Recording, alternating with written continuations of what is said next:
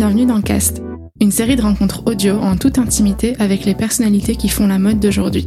Avec Nicolas, si on a décidé de lancer ce format, c'est pour vous dévoiler les dessous d'une industrie bien souvent idéalisée et vous entraîner avec nous dans les coulisses de la mode. Cast, c'est un peu comme une place en first row qu'on vous offre pour découvrir tous les visages et tendances de l'industrie.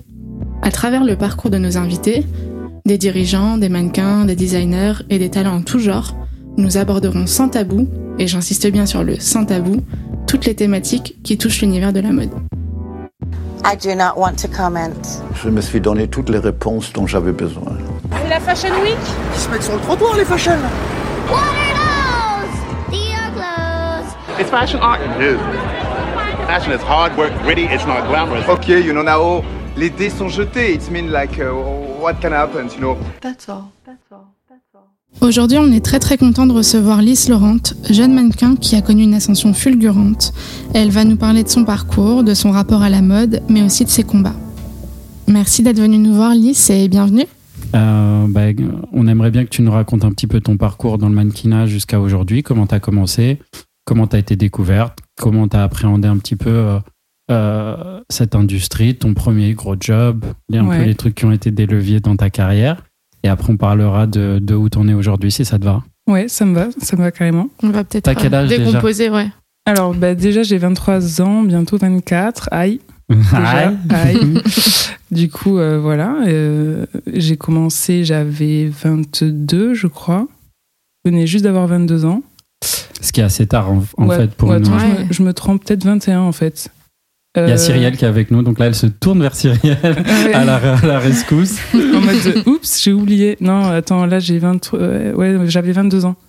Et je venais juste d'avoir 22 ans et, euh, et en fait, euh, j'avais démarché des agences et puis j'avais essuyé plusieurs refus. Et puis il y a, euh, y a Premium qui m'a proposé un rendez-vous et ça a été, ils m'ont confirmé tout de suite. Et puis euh, et puis là, de suite, gros job, exclusivité Prada, exclusivité Louis Vuitton. euh. Ouais, Graal. carrière, elle a, elle a démarré hyper vite, en Ouais, fait, parce ça a que si ça fait euh, fort, deux ouais. ans, Mm. c'est euh, c'est Ça a que ça a été, pris euh, direct, quoi. A pris direct et puis moi, j'ai rien compris à ce qui se passait. Enfin, genre, je suis Parce que c'est quoi ton background? Parce que 22 ans, c'est tard. Les trois quarts des filles, surtout. Enfin, Ouais. moi maintenant, mais elles commencent tous à 16 ans. Elles sont, Mm. elles sont euh, repérées quand elles ont 15 ans. Qu'est-ce qu'est-ce qui Mm. s'est passé sur toi dans, dans la période entre, disons, 16 et 22 T'étais à l'école? C'est- Euh, ouais, en fait, ce que j'ai fait, c'est que déjà à 16 ans, j'étais intéressée par le mannequinat, Ok. mais euh, il fallait que je perde du poids, pour être honnête. Du coup, euh, ça m'intéressait pas. Et, euh, et en fait, euh, j'avais euh, une vie familiale un peu compliquée. Et puis après, je me suis lancée dans les études. J'ai fait euh, une licence de musicologie à la Sorbonne. Et après, j'ai fait euh, le conservatoire à- de, de musique à Toulouse. Quel Et instrument? L'orgue. Wow. Trop cool. Enfin, j'étais, pia- cool. en piano d'abord et puis en orgue ensuite. Et après, euh, j'ai fait euh, des cursus de, de musique électroacoustique au Conservatoire de Toulouse. Et puis là, euh, j'ai euh, commencé à démarcher euh, les, agences parce que j'avais envie de, de tenter. J'avais pas envie de me lancer dans un master tout de suite. Donc, euh, Donc toi, tu suivais ce que faisait, disons, la mode, les mannequins. C'était quelque chose que. ouais, tu j'étais suivais, un peu intéressée par les mannequins et tout. Je connaissais euh, les, celles qui cartonnaient et tout ça. euh, Ok. Genre, quand j'en parlais avec des potes, des fois, ils me disaient, mais en fait, tu t'y connais grave. Mhm. J'étais, ah ouais, ben ouais, en fait, j'aime bien, j'aime bien ce délire. J'avais toujours aimé regarder Vogue. euh, Ouais, tu, tu penses que ça devient d'où cette passion? C'est un peu euh, le truc de petite fille qui ouais, feuille c'est les le magazines de, petite mode. C'est le truc de petite fille carrément. Et, euh, et surtout, quand j'étais jeune, je me souviens, je rentrais du lycée, du, pas du lycée, mais du collège, ou euh, voire même, ouais, du collège. Et ma sœur, elle regardait vachement euh, Fashion TV, des trucs comme ça. Ouais, en fond, genre. La base. Voilà, et du coup, genre, je voyais des meufs défiler et tout ça. Et après, euh, j'ai une pote euh, qui est mannequin depuis euh, peut-être plus de 10 ans maintenant, et, et qui, et qui m'a un petit peu dit Mais vas-y, tu devrais, tu devrais te proposer. Les mensurations, euh, au moment où je suis, à un moment, je suis arrivée à des mensurations Mhm. qui étaient celles du, du marché, et du coup, euh, ça a collé parfaitement. Et euh, elle m'a un peu poussée, et puis euh, ça a fonctionné euh, direct, quoi. Ah ouais, ex- exclu Prada, je veux dire, c'est le, c'est le Graal, c'est le goal Ouais. ultime euh, de Mais- toute mannequin, quoi. L'exclu Prada, ouais, déjà de base, mais euh, surtout le fait d'avoir eu l'exclu Louis Vuitton juste après, Mhm. Enchaîné, j'étais en mode waouh, genre euh, qu'est-ce qui se passe, genre c'est un truc de fou. Ce qu'il faut expliquer aux gens qui connaissent pas spécialement, c'est que ces, ces deux exclus, elles sont gérées par la même directrice de casting qui est Ashley Oui. Broco. Mm. Et que oui, le, le fait d'être une exclue, au-delà de- d'avoir la relation avec la marque, c'est que ça donne aux autres marques une envie euh, folle, parce qu'elles ne peuvent pas t'avoir, de t'avoir derrière. Quoi. Donc c'est vrai que ça. rajoute tout de suite une valeur, ça te met tout de suite tout en haut de l'é- de l'échelle. quoi. C'est ça. Et en fait, euh, moi, quand j'ai signé à l'agence, c'était pendant la Fashion Week. Et du coup, euh, j'ai commencé par une exclusivité sur Milan. Donc Prada, c'est à Milan et Mm. Louis Vuitton, c'est à Paris. Et du coup, après, j'ai eu que quelques jobs par-ci par-là entre la Fashion Week euh, d'hiver et la Fashion Week euh, de couture de- d'été. Mhm. Et puis ensuite, euh, là, il y a Valentino qui m'a pris aussi, Acné, tout ça. Et puis, euh, puis Ah après. Donc là, c'est ta vraie première saison derrière où tu fais plusieurs ouais, shows. où je en commence à dehors faire de- plusieurs shows. de tes et, exclus. Voilà, où je suis plus en exclu. Et Louis Vuitton qui continue à me prendre dans les cruises et dans les, dans les défilés parce qu'ils sont quand même vachement fidèles avec leurs mannequins. Mhm. Et, euh, et Prada était fidèle aussi avec moi puisque j'ai fait trois défilés avec eux aussi. euh, donc, euh, Génial. Des campagnes aussi avec eux ou... non, j'ai pas fait de campagne. J'ai fait qu'une campagne. C'était une campagne porte avec Steven Meisel. Ouais, le meilleur photographe. Ouais, donc c'était cool. C'était hyper cool à New York. Et puis, euh, et puis voilà. Trop Ok. cool. Et du coup, là, tu passes direct de Toulouse à Milan? Je passe tout Comment, direct. euh, Ouais, je, en fait, je passe le week-end sur Paris pour fêter mon anniversaire et passer le, le casting à l'agence, on va Ouais. dire. Et puis euh, là, ils me disent, mais en fait, ils me rappellent le, le samedi, ils me font, bon, on va faire un test shoot. Donc on fait un test shoot. Ouais. Et puis euh, le lundi, euh, ils envoient les photos à Ashley Broco. Et puis le lundi, ils me disent, ouais, bon, en fait, ils veulent te voir demain au casting Prada. donc tu pars à Milan demain. J'étais, ok, Mais comment tu rien vis à ça? faire. Parce que c'est fou. C'est un- Ouais. Tu vois, c'est un succès fulgurant, quoi. Bah, sur le coup, je me suis dit, mais c'est trop dingue. Enfin, genre, je, je saute sur l'occasion direct. Enfin, c'est, c'est trop euh, inattendu. Enfin, euh, je m'attendais pas à ce que ça, ça marche euh, à ce point-là, tu vois. Parce que Mm. déjà que j'avais essuyé des refus, je pensais que j'allais être plutôt sur un marché euh, que- Commercial. ouais, commercial ou, pas justement. Enfin, je savais pas trop parce que j'arrivais pas à savoir quel était mon type et quelles étaient euh, les attentes du marché. Tu vois, je savais pas vu que j'ai un, un profil un peu androgyne, Mm. qu'est-ce qui a été, qu'est-ce qui convenait en Ouais, fait. tu penserais pas que tu aurais un tel accueil des marques. En Ah fait, ouais, vu non. la réaction des agences, tu Non. t'attendais pas à ce que les marques ça pick up aussi C'est rapidement. ça, exactement, exactement. Ok. Et pas de stress. Enfin, je veux dire, tu- premier casting, premier Prada. Je veux dire, quand t'as pas l'habitude de faire de casting, que t'en, as- t'en, t'en avais jamais fait, clairement avant ça. Euh, ouais, j'étais un peu stressée. Pour tout te dire, euh, j'étais un peu stressée, mais, euh, mais je captais pas du tout en fait l'importance du bordel. Du coup, euh, pardon, pardon pour Non, le non, non, mais euh, je captais pas du tout. Du coup, j'étais tranquille au casting et puis euh, C'est j'attendais peut-être juste ça qui mon a, tour. qui a marché, en fait, l'annonce, C'est le ça. fait de ne pas se rendre compte de l'importance Bah, de la chose. Ouais, en fait, moi, je me disais juste, bon, bah, c'est un casting, donc euh, je sais pas euh, comment ça va se passer. euh, on- moi, mon agent m'a juste dit, bon, euh, tu fais ce qu'on te demande de faire, et puis, euh, bon, bah, d'accord, bon, bah, j'ai attendu comme tout le monde, et puis, euh, Gentiment. et puis j'ai marché euh, devant Ashley, et puis euh, là, elle a dit OK, et puis, euh, et puis après, on a fait les tests make-up et tout ça. Et, Incroyable. et là, et là, ils m'ont pris en charge complètement. En fait, c'est eux qui m'ont fait venir. Donc, il y avait quand même euh, des chances qu'ils me prennent, puisque c'était eux qui m'avaient fait venir, qui m'avaient Mm. booké l'hôtel et tout ça. C'était pas moi qui étais parti, comme on fait d'habitude en Fashion Week, où Mm. c'est la mannequin qui se déplace, c'est la mannequin qui se trouve le logement, et etc. Qui paye. etc., qui paye euh, tous ses déplacements euh, et son logement. Ouais. Après, il y a des clients qui payent et qui, qui confirment pas. hein. C'est pas. Oui, aussi. C'est vrai que ça arrive, mais arrive. euh, j'ai eu de la chance, ça m'est pas arrivé. Ouais. Mais ça t'enlève quand même une petite pression, quoi. ouais, ça m'a enlevé une pression. Après, la pression que j'avais, c'était plus euh, la barrière de la langue, parce que moi, je parle pas très très bien anglais, Mm. Voire euh, pas bien du tout. Toujours ou... ça va un peu mieux maintenant que j'ai fait quelques allers-retours à New York, mais euh, j'ai un accent euh, pitoyable et, euh, et c'est I speak English, tu vois. C'est vraiment. euh, c'est chaud, mais, euh, C'est pas grave. mais voilà. Je crois que les Français, on nous pardonne vachement ça. Il y a Ouais, un truc cute vrai. dans le French accent qu'on aime vrai. bien. C'est sexy. surtout Le dans French la accent, mode. C'est sexy. Ouais. Ouais, dans la mode, c'est accepté. ouais. Ok, donc là, une, une saison, donc euh, tu sors tes exclus, tu commences à faire une vraie saison de Fashion Week, Ouais. donc avec New York aussi, du coup? Je commence à faire ma première saison à New York la saison d'après. Et là, euh, ça marche hyper bien. J'ai le soutien d'un autre directeur de casting qui est Per Giorgio.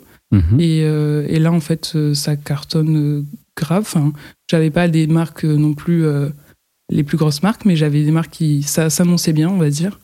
Et j'avais des bons castings. Et puis après, ça s'est bien poursuivi, toujours avec Prada et, et Louis Vuitton. Et, et voilà, finir toujours les Fashion Week sur Louis Vuitton, c'était Ouais, vraiment le top fini. pour moi. euh, ouais. C'était la première fois que tu allais à New York, je veux dire, en deux, pour la fashion euh, Non, la première fois, c'était pour la cruise euh, Louis Vuitton en mai 2019, si je dis pas de bêtises.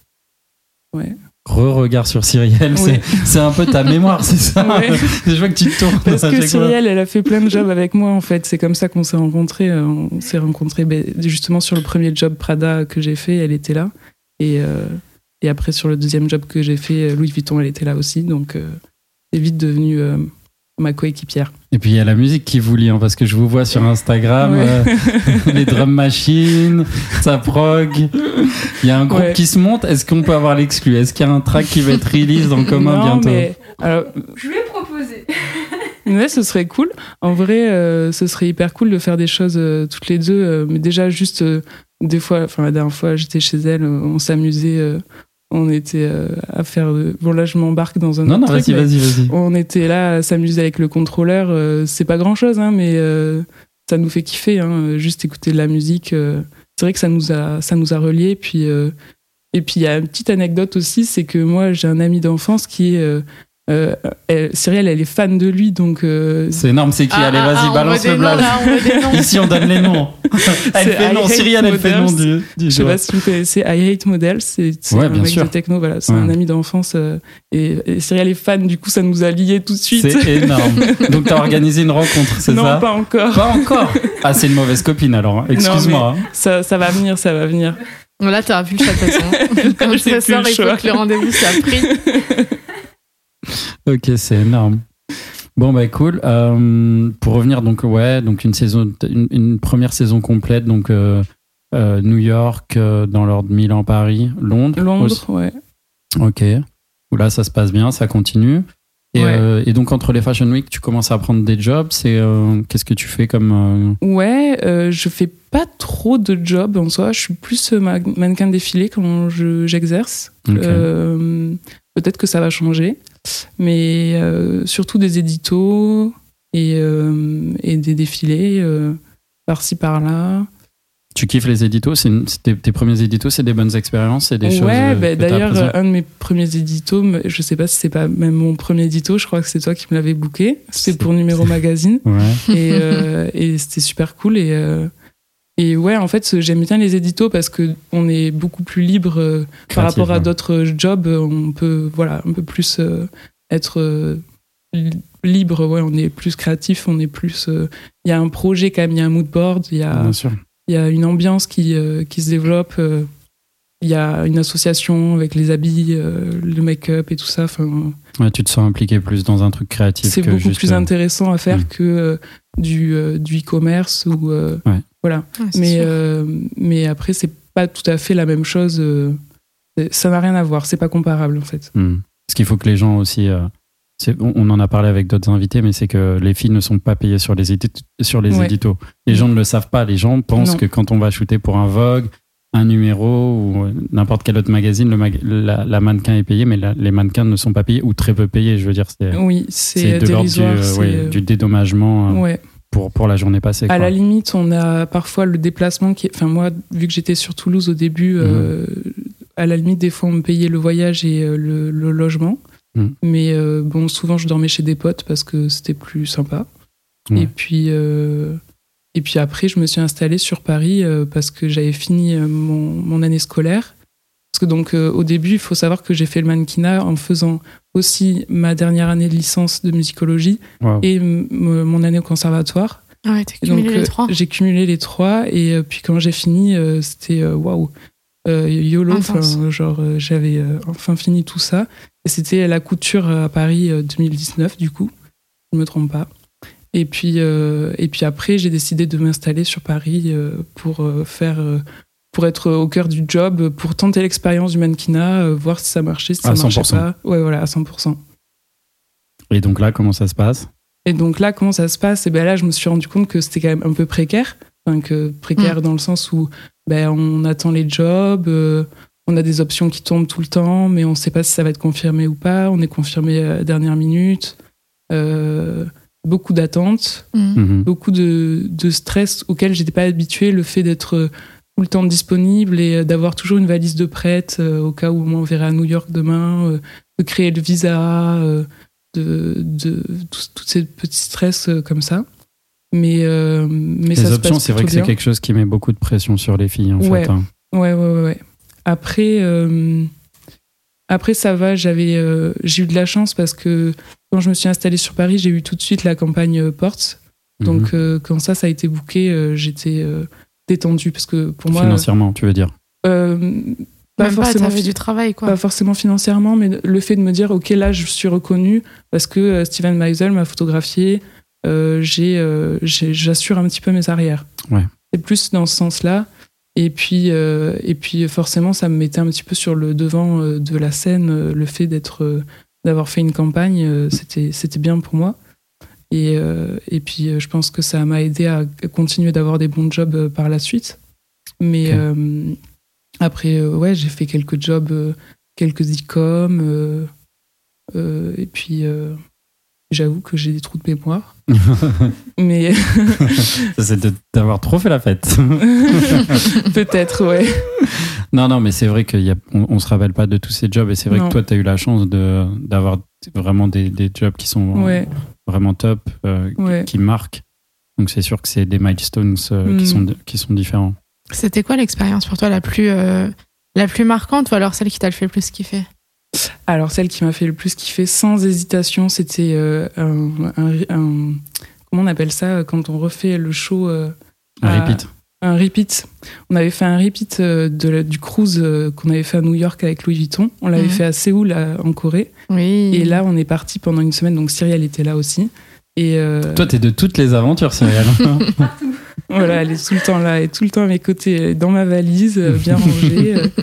et, euh, et voilà, et là, c'était vraiment le feu, quoi. Genre, j'ai trop kiffé. euh, Qu'est-ce que t'as kiffé? Qu'est-ce que J'ai t'as- j'ai kiffé, je sais pas, le, la ville déjà, le fait que ce soit entre la montagne et la mer. euh, Ouais. Là, t'as eu le temps pour une fois de, de passer ouais, du temps sur, là, pour sur une place. fois, c'est ça. On avait le temps de, de se balader un petit peu et, euh, et de voir un petit peu comment était la culture, euh, de goûter les plats traditionnels, euh, d'aller au restaurant, euh, cool. d'aller euh, au spa, faire des trucs euh, que j'ai pas du tout l'habitude de faire. Et, euh, Ouais. et c'était hyper cool, franchement. euh.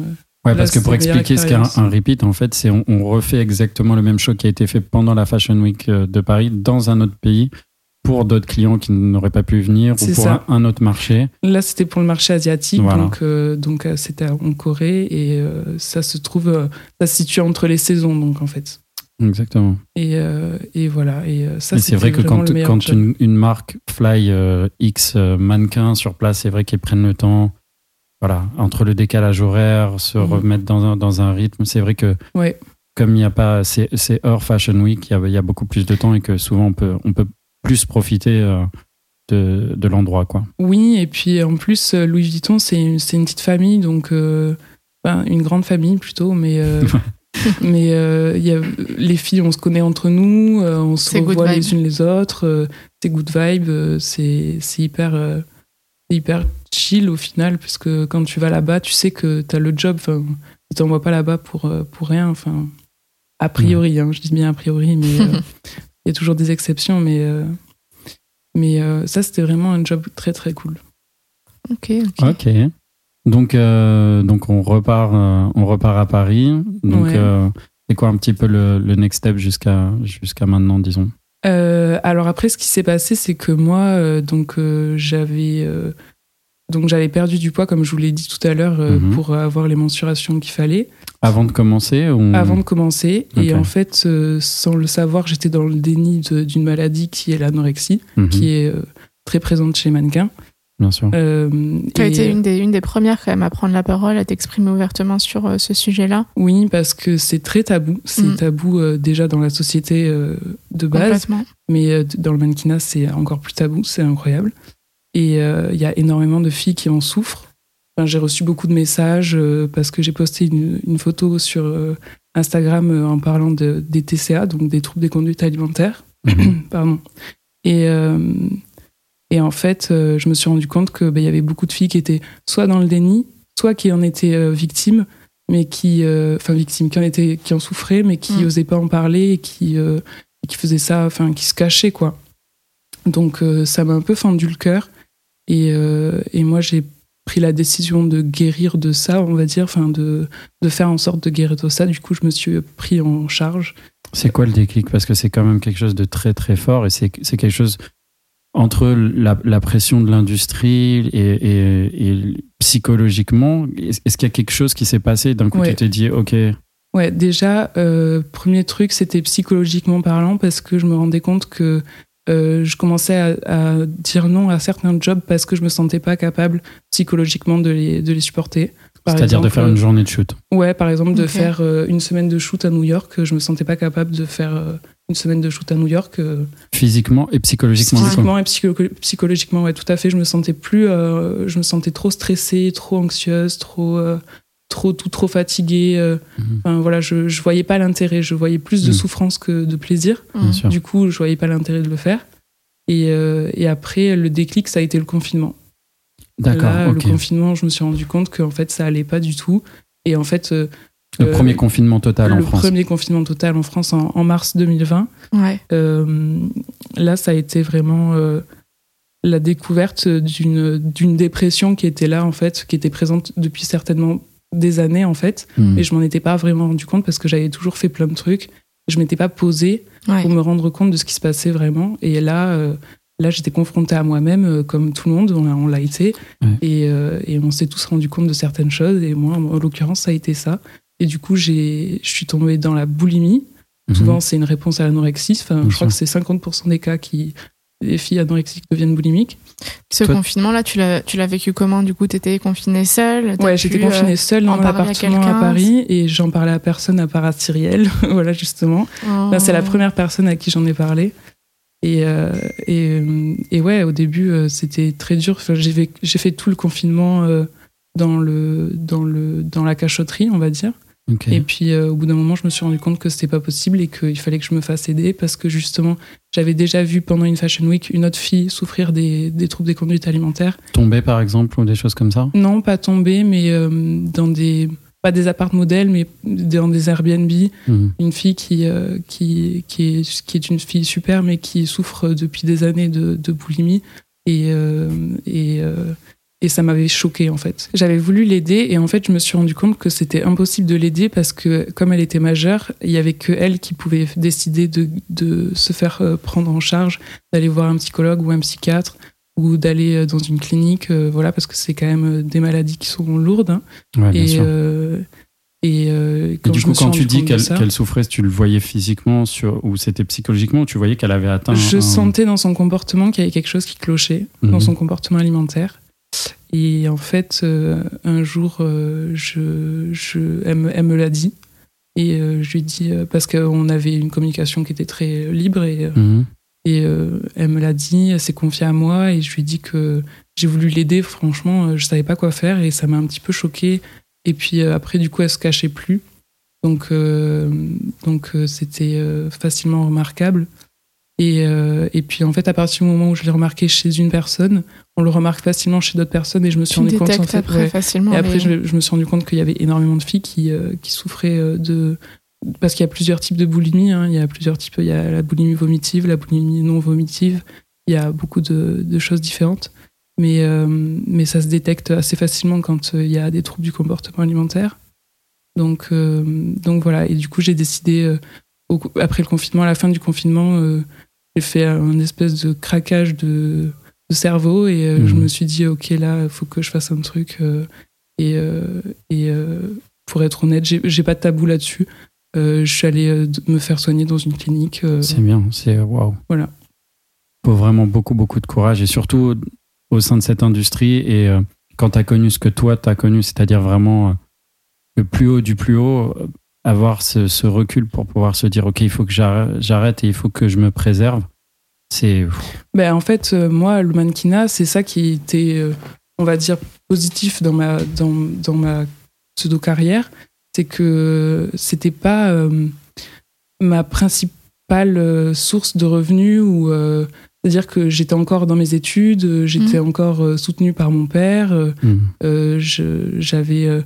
c'était pas un but ultime. Enfin, je, je C'était du comme- plaisir, quoi. C'était du toi, plaisir. C'était censé euh, être que du plaisir et, Ouais. et pas de et pas une Pas contrainte et, euh, et pas de souffrance. Du coup, quand je me suis rendu compte que euh, ça induisait chez moi un comportement alimentaire qui était anormal et que et que du coup j'étais psychologiquement fragilisée, euh, je me suis dit non mais là ça va pas du tout. Euh, moi ma passion c'est la musique, euh, le mannequinat c'est que du plus et euh, T'as Et- réussi à prendre le recul en fait nécessaire. ouais, ouais ouais ouais. Mais ça c'est vraiment le confinement quoi.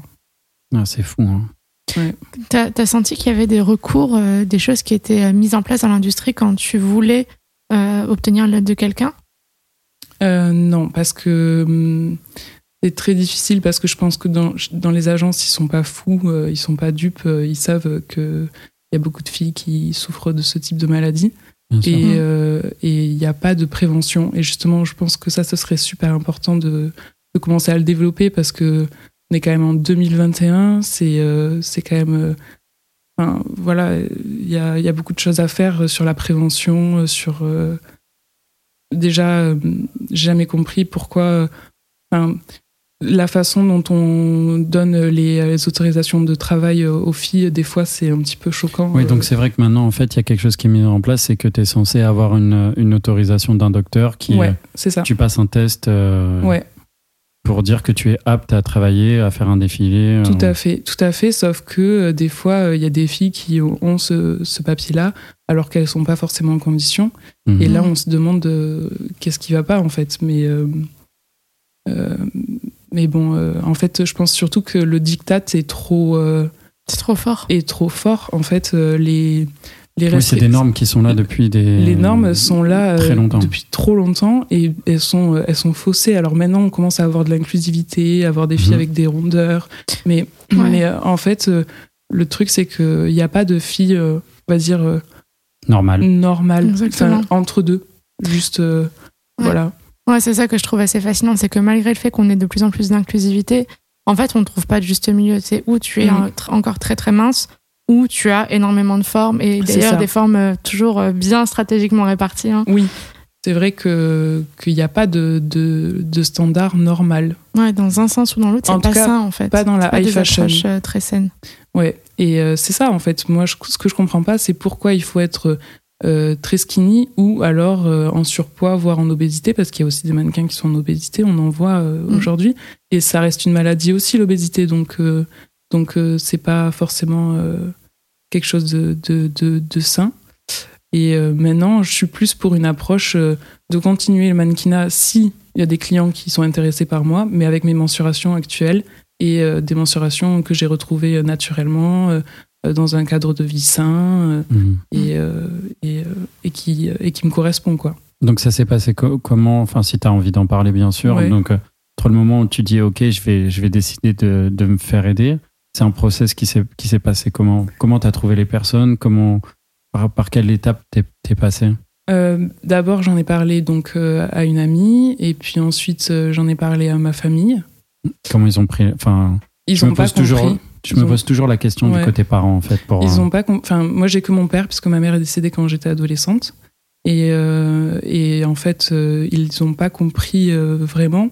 Mais en même temps, ils pensaient bien qu'il y avait quelque chose qui allait pas parce qu'ils m'avaient vu maigrir. hmm. Et puis, et puis ils voyaient, ils voyaient pas que je grossissais. Moi, je sa- savais que je grossissais, mais ils le voyaient pas. Et, et ça, ça a mis la puce à l'oreille. Après, ce qui a fait vraiment le déclic, c'était mon état psychologique. C'était que vraiment, j'étais en dépression. J'allais pas bien du tout. euh, et du coup, en fait, euh, là, on est allé, euh, on est allé tout simplement aux urgences psychiatriques. Et là, j'ai été Mhm. prise en charge. Et, et voilà. Et puis, T'as maintenant, trouvé ça l'aide va que- beaucoup mieux. dont tu avais besoin. Ouais, j'ai trouvé l'aide dont j'avais besoin et euh, je me suis rendu compte que j'avais besoin d'un vrai euh, soutien en fait, que je- c'était pas euh, pas juste j'avais pas besoin juste de voir un psychologue une fois par semaine quoi, j'avais Mhm. besoin de de voir quelqu'un régulièrement, d'avoir d'avoir des des normes parce que quand tu vis tout seul, tu tu manges pas comme quand tu vis euh, en société euh, Mhm. Mm. Ça s'apprend, euh, bien sûr. voilà. Ouais. Et, euh, et, et je pense euh, justement à, à- à toutes ces filles qui, sont, qui arrivent et qui sont lâchées à elles-mêmes. Enfin, toi, je veux dire, cette, cette démarche, tu l'as eue à 24 ans. Tu as commencé le mannequin- Ouais. mannequinat euh, assez tardivement. Mais c'est vrai que quand les filles commencent à 16 ans, même à 18 ans, et que tu te retrouves lâché, livré à toi-même, Mm. c'est c'est- en plus du stress de l'industrie, tu as le stress de, de la société. Ouais. Et, euh, et je- moi, quand je le regarde d'un point de vue, moi, je fais que du casting et c'est Mm. vrai que j'ai des fois, je parle aux enfin, les filles avec qui je suis proche, on, on a des discussions assez sincères sur ce sujet. Euh, c'est vraiment, les gens ne se rendent pas compte de la pression psychologique qui Mm. est qui est mise par l'industrie plus la société sur sur Oui, les filles. Ah non, mais ça, c'est clair. C'est clair. Il y a une grosse pression euh, et puis euh, on se rend pas compte de l'importance euh, d'avoir un bon mental en fait pour exercer ce métier. C'est super important. Ouais, Du coup, c'est pour ça que je comprends pas euh, pourquoi les filles travaillent si tôt, pourquoi elles abandonnent tout pour travailler. euh, Enfin, si, je comprends pourquoi la limite pour se faire des revenus, etc. Mais euh, je pense que c'est très, c'est très dangereux de pas faire de prévention là-dessus, de pas assurer leurs arrières. De, Mhm. J'ai jamais compris pourquoi il y avait des agences qui faisaient des avances énormes sur des filles, euh, euh, parce qu'en gros, euh, les agences elles peuvent te faire des avances euh, fi- euh, financières pour euh, te payer le voyage, euh, par exemple pour aller à New York pour faire la Fashion Week, mais par contre, tu aucune euh, certitude d'avoir des jobs et aucune certitude de faire de l'argent. Et du coup, dans ce cas-là, tu dois, toi, de l'argent à l'agence. Ouais. Et euh, c'est déjà arrivé que des filles se retrouvent dans des situations financières très compliquées parce qu'elles n'avaient pas eu de job et que Elles les agences pensaient endettées. et voilà, elles sont endettées. Et ça, euh, et ça, ça arrive, euh, je pense, assez souvent. Et euh, on n'en parle pas beaucoup. Et, et ça, j'ai jamais compris que ça pouvait arriver à des jeunes filles de 16 ans, quoi. Ouais, bien sûr. Après, tous les pays n'ont pas les mêmes, les mêmes normes et les mêmes, le même fonctionnement, mais, mais c'est quand même assez obscur comme, comme profession. Ouais, ouais, c'est vrai que même, je veux dire, contractuellement, enfin, tout est dit dans le contrat, mais est-ce que tu sais lire un contrat à 16 ans, à 18 ça. ans, c'est sans aide? C'est très compliqué. hein. Oui. Vraiment, euh, j'espère que les gens qui nous écoutent et qui rêvent d'être mannequins euh, aujourd'hui se rendent compte que c'est un, un parcours chemin d'embûches, Oui. c'est très difficile, qu'il y a beaucoup d'appelés, très peu d'élus, Mm. et que moi, je compare très souvent ça à une carrière de sportif de haut niveau, parce Ouais, que en fait, euh, c'est, c'est- tu investis sur toi-même et dans le cas des mannequins, contrairement aux sportifs, c'est que tu investis de ta propre poche. Donc, peu- Mm. comme tu dis, c'est ton agence qui avance, mais ils, ils avancent sur ton argent. Oui, au final, c'est ton Donc, argent. Tu, donc, tu euh, investis sur toi-même financièrement, physiquement, pression incroyable. psychologiquement, sans aucune euh, garantie de retour. Voilà, et le, et le pire, c'est quand les filles sont mineures et que la famille compte aussi euh, sur, euh, sur elles, parce qu'il y a beaucoup de filles de l'Est, c'est le cas, beaucoup de filles d'Afrique, c'est le cas. Mm. À son de- soutien de la famille, bien sûr. Voilà, donc, euh, Ouais, c'est une pression incroyable. donc moi, heureusement, j'avais pas cette pression-là, et je pense que c'est aussi ça qui a fait que j'ai décidé de, de me faire soigner euh, euh, de ce trouble-là, mais euh, il y en a d'autres qui, euh, qui préfèrent euh, fermer les yeux sur ce trouble et poursuivre, je pense. Bien sûr, on en voit, bien sûr. Ouais. Et, euh, et qu'est-ce qui fait le déclic de, de faire ton post Instagram et de. Ouais, c'est ça, parce qu'il y a eu deux étapes. Il y a eu la première étape où toi, tu as décidé de prendre soin de toi, Ouais. mais où ensuite, tu as eu euh, cette approche en fait de vouloir alerter et Ouais. euh, faire passer un message publiquement, ce qui est une deuxième énorme preuve de courage. Ouais, en fait, euh, qu'est-ce qui s'est passé? Je pense que ça faisait partie, c'était une étape de guérison, c'était euh, c'était un besoin, j'avais besoin d'en parler euh, ouvertement, publiquement aux gens qui me suivaient sur Instagram, parce qu'en fait, ce, ce compte-là, je l'avais créé quand j'ai commencé le mannequinat. Donc Mhm. c'était vraiment un, un, un compte euh, vraiment mannequinat, full mannequinat. Très mode. ouais. Et, euh, et j'avais besoin d'en parler euh, et, et de ne pas cacher le fait que ben, voilà, j'avais souffert d'anorexie et que c'était pas que c'était enfin, que c'était pas euh, quelque chose de Anodin. d'anodin et que et qu'il fallait euh, en parler, que c'était important de délier les langues un petit peu sur ce sujet-là parce qu'il y avait beaucoup de gens qui, qui en souffrent et euh, et pas forcément que dans le mannequinat, dans la société euh, en général, euh, il y a beaucoup de gens qui enfin, maintenant que j'en parle autour de moi, je, je connais à chaque fois Mm. au moins une personne autour de moi qui connaît une personne qui est anorexique ou boulimique, donc euh, c'est quand même euh, C'est même- aussi Instagram parce qu'on parle du mannequinat, mais c'est aussi. euh, moi, je compare aussi à ce qui est fait beaucoup aujourd'hui, de plus en plus jeune sur la chirurgie, Ouais. d'une génération un, un petit peu après la tienne. Oui, On dira pas laquelle, mais voilà. mais mais c'est vrai que quand je vois des jeunes filles qui, à 16 ans, 17 ans, ou tout juste majeures, se font de la chirurgie, euh, je veux dire, sur le visage, Mm. euh, vraiment des choses qui changent ton visage ou sur ton même sur ton corps je me dis c'est aussi une pression qui est renvoyé par l'image des réseaux, que ce soit les mannequins ou les, les filles d'Instagram, comme on dit, ou whatever. Mais, mais c'est vrai qu'il y a un impact qui est sur la société et pas que dans notre milieu. Oui, euh, d'ailleurs, moi j'ai un gros problème avec euh, toutes ces Instagrammeuses qui, euh, qui se retouchent la taille, qui se retouchent euh, les seins, qui se retouchent.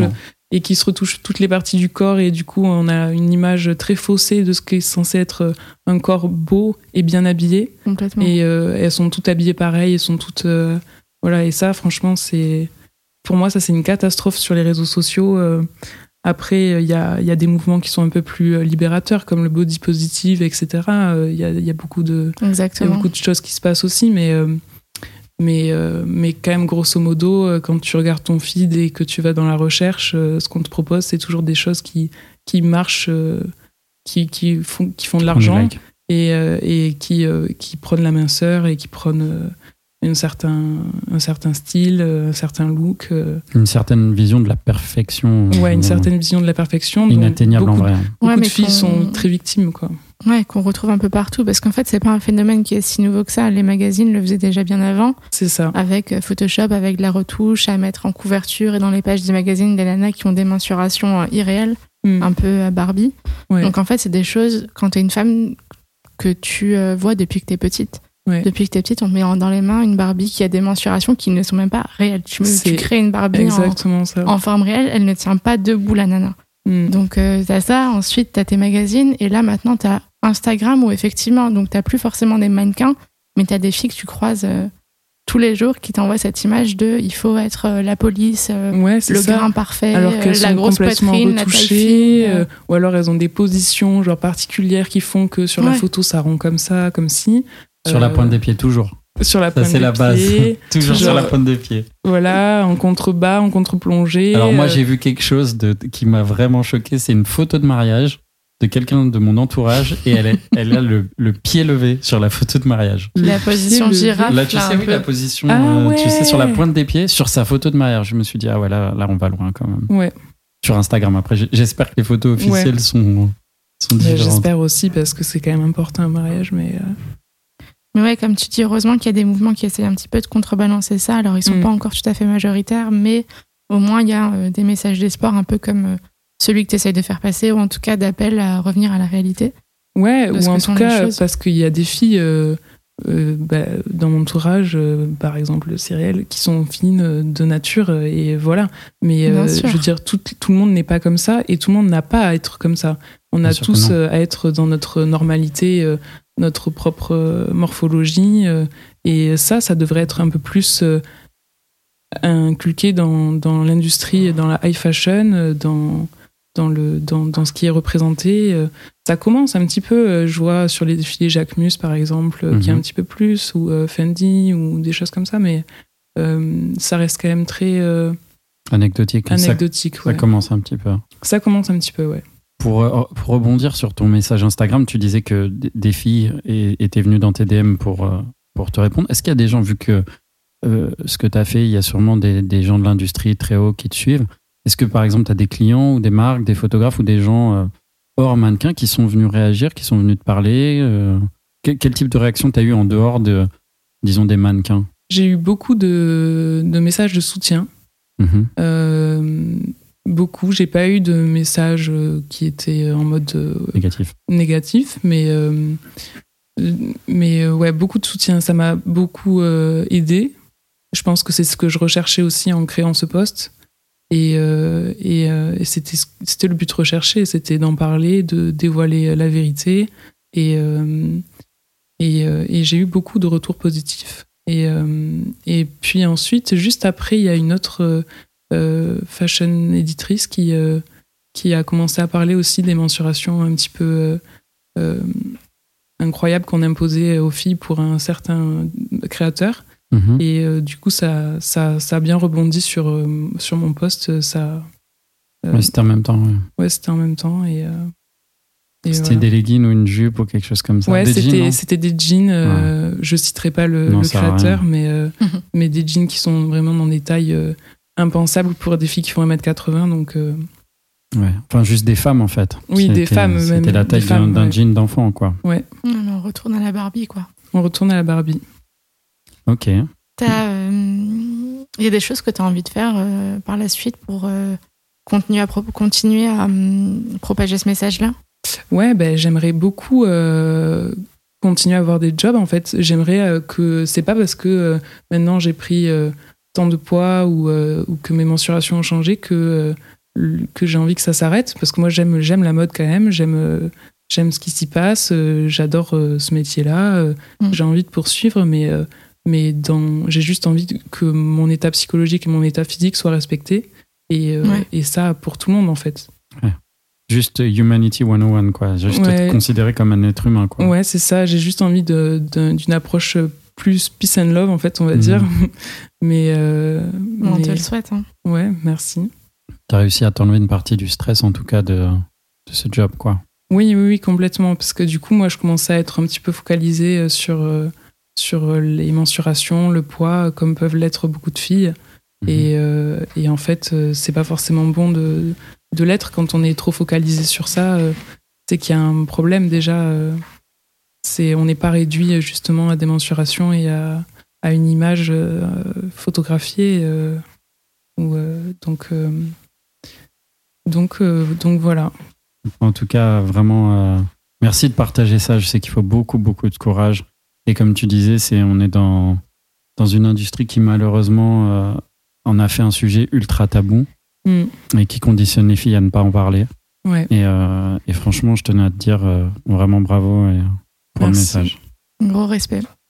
Euh, on aime bien finir l'émission par des. Bon, ça va être euh, plus léger. Ouais, On a des petites questions gimmicks euh, qu'on pose à tout le monde. ok, Et euh, tu réponds du tac au tac. C'est vraiment détente. ok. Je commence. C'est quoi le meilleur conseil qu'on t'ait donné? Euh, Ça veut tout dire ça. Euh, Ou un truc que tu t'appliques, tu vois, un moto, euh, chose que tu répètes, un mantra. alors là, juste parce que je viens de rentrer de vacances à la Réunion, il y a un c'est petit pas truc. la peine de nous le répéter. Arrête, on a dit stop. J'ai un petit mantra là, c'est n'a qu'un tour de manège, ça veut dire on n'a qu'une vie. euh, euh, du coup, euh, voilà, il faut faire les choses, euh, faut, faut les vivre intensément. Trop cool. Cool. Euh, Est-ce que tu as un talent caché? Un talent caché. Déjà, t'as l'orgue. Ouais, ça, déjà, pas caché. déjà j'ai l'orgue, mais c'est pas tout à fait caché.